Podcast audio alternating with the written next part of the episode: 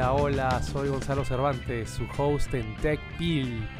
Hoy, miércoles 17 de noviembre de 2021, no te pierdas nuestras cortitas de tecnología. También hablaremos del aniversario 20 de Xbox, cómo se están mezclando los NFTs y los libros y te contaremos sobre una fascinante historia que podría develar uno de los secretos más guardados de la tecnología, quien creó el Bitcoin. Empezamos con TechPil.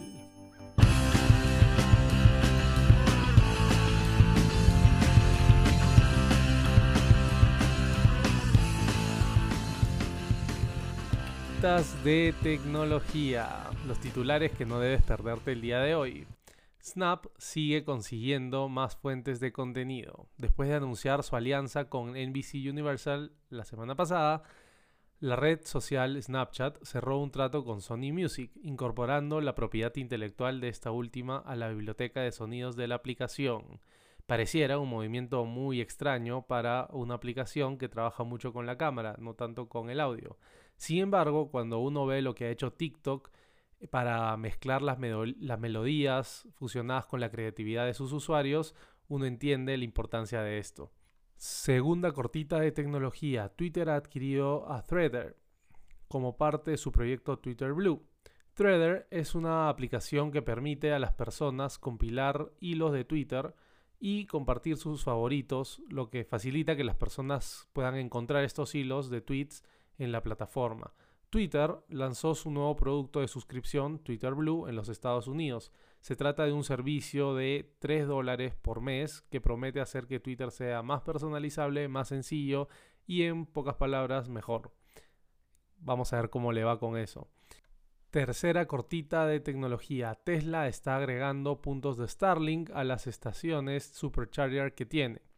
En el futuro es posible que pueda uno sentarse a esperar que recargue su automóvil y trabajar desde su vehículo. Y por qué no pensar en Internet móvil en tus vehículos Tesla. Muy interesante, ¿cierto?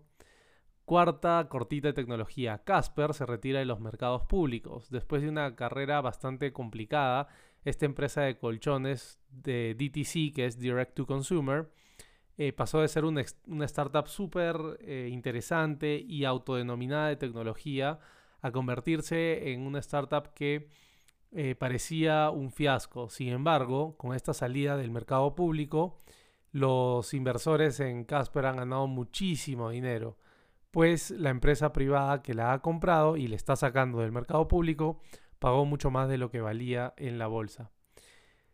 Quinta cortita de tecnología, Roblox ha invertido 10 millones de dólares en sus planes para llevar videojuegos educativos a las aulas de todo el mundo, como parte de su estrategia de expandir su base de usuarios, en su mayoría adolescentes y niños, y poder desempeñar un papel en lo que viene de la revolución del Internet con el metaverso. Última cortita de tecnología. Apple está por hacer realidad un paso importante para su billetera virtual. De acuerdo al sitio web The Verge, hay cuatro estados en Estados Unidos dispuestos a trabajar con la empresa de la manzana para que las licencias de conducir puedan alojarse virtualmente en los iPhones. Así que ya saben, pronto no van a necesitar más una billetera, sino solo su teléfono móvil. Vamos con las pastillas de tecnología. Primera pastilla. Xbox, una historia que cambió el mundo de los videojuegos. Esta semana el Xbox de Microsoft cumplió 20 años de existencia. Cuando en los 90 Microsoft empezó a considerar la posibilidad de involucrarse en los videojuegos, la empresa tenía muy poca experiencia fuera del software de consumo para PCs. Sin embargo, Bill Gates está muy preocupado por el dominio de Sony PlayStation en la industria de los videojuegos y creía que esta industria podría comerse parte del mercado de las PCs. Después de todo, cada vez que había una consola de videojuego en un, living room o, una sala de entretenimiento, eh, ya había una computadora ahí. Eh, el nombre de la consola se inspiró en uno de los componentes que se utilizaron para el primer prototipo, la plataforma Microsoft DirectX. El precio inicial del Xbox fue de 299 dólares americanos, sin embargo el costo de producción era de 425 dólares, lo cual significó que ingresar al mundo de los videojuegos le costó a Microsoft una pérdida de 4 mil millones de dólares. Claro, ellos podían darse ese lujo. Dentro de todo lo bueno que pudo tener el primer Xbox, nada se compara con el éxito rotundo que fue Halo, un juego de ciencia ficción militar propiedad de Bungie, una empresa que Microsoft obviamente compró eventualmente.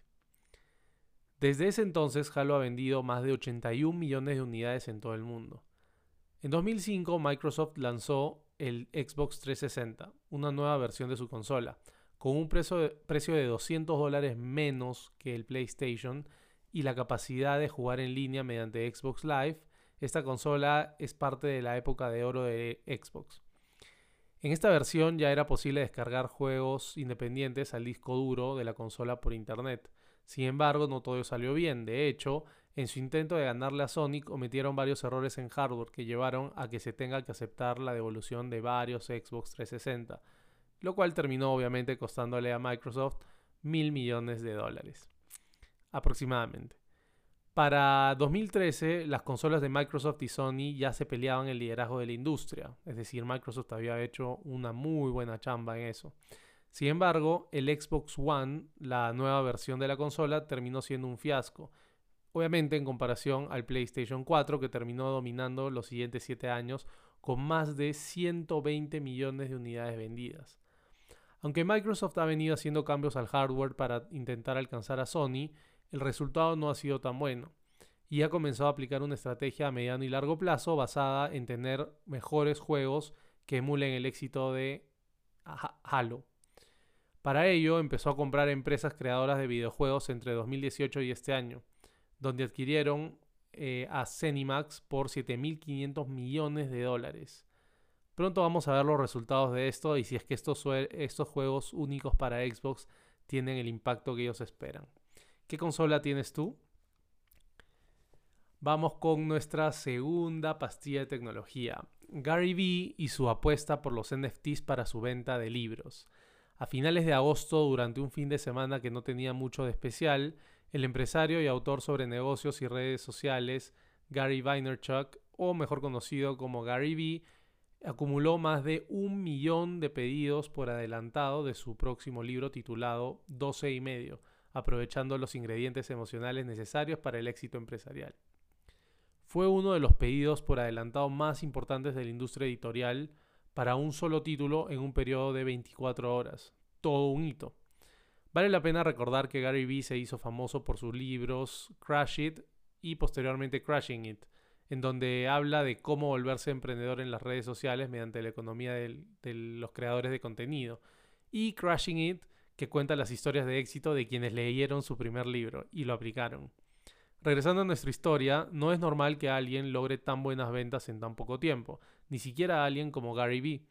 Lo que sucedió es que prometió que por cada compra de 12 copias de su libro, el comprador recibiría un token misterioso de NFT. ¿Sí?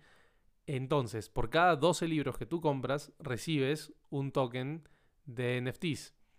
Eh, Gary Vee no ha revelado exactamente qué obtendrán los consumidores con sus NFTs, pero dijo que se va a relacionar a su franquicia de NFTs llamadas Friends, que se lanzó en mayo pasado.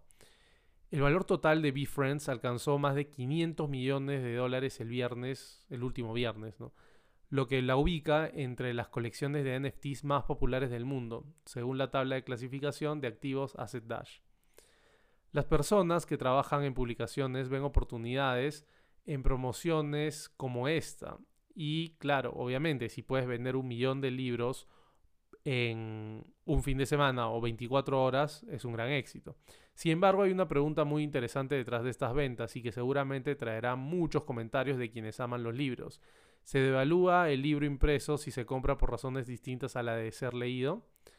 HarperCollins, la editorial a cargo de la impresión y comercialización del libro, ha retrasado el lanzamiento del libro dos semanas para poder para permitirse que se puedan imprimir más libros de este título que tiene 224 páginas. El editor dice que la espera de muchos clientes va a tener que ser paciente hasta diciembre y que sobre todo teniendo en cuenta que es una época en donde hay mucho movimiento logístico por los regalos de Navidad, y las promociones enormes que hay en todo el mundo, puede ser que pasen hasta enero.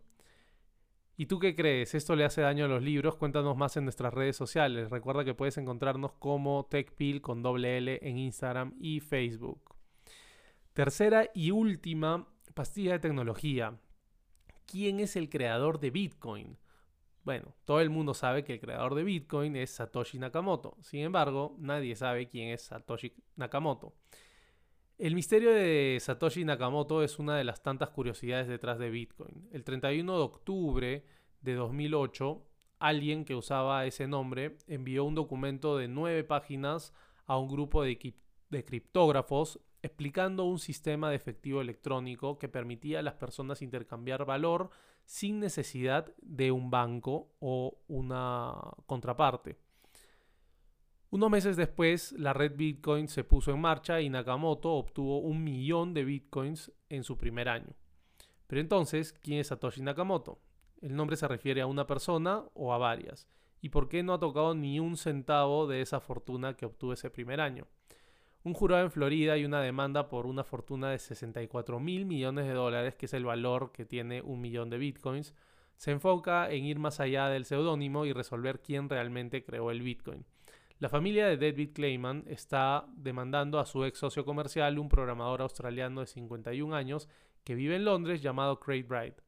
Bright ha estado argumentando desde 2016 que él creó Bitcoin, un reclamo que ha sido rechazado por la mayoría de la comunidad que utiliza Bitcoin. La familia de Kleinman argumenta que los dos trabajaron y extrajeron Bitcoins juntos, lo que dio derecho a la familia Kleinman a medio millón de Bitcoins. Fue a inicios de 2008 que la familia del señor Kleinman afirma que su socio comercial, el señor Bright, pidió la ayuda a Kleinman en lo que se convertiría en ese documento de nueve páginas. Colaboraron en el white paper que lanzaron y también lanzaron Bitcoin juntos, según lo que dice la demanda. Para los amantes del Bitcoin solo hay una pieza de evidencia que podría probar de manera concluyente la identidad de Satoshi Nakamoto, la clave privada que controla la cuenta donde Nakamoto almacenó el millón de Bitcoins. Cualquiera que afirme ser Satoshi Nakamoto debería mostrar que tiene esa clave y que puede sacar y mover ese dinero. Eso ha sido todo por hoy en nuestras pastillas de tecnología. Recuerden, podemos seguir la conversación en nuestras redes sociales. Una vez más, gracias por escucharnos. Si desean colaborar con este podcast, no se olviden de compartirlo con su familia y amigos. Si deseas que hablemos de algún tema en específico, escríbenos por Instagram o Facebook. Gracias también a Forget the Whale por la música del episodio de hoy. No olviden calificar este podcast y dejar un comentario en donde sea que lo estén escuchando. Nos vemos el viernes con más noticias y acontecimientos del mundo startup y de las empresas más grandes de tecnología. Que la fuerza los acompañe. Larga vida y prosperidad.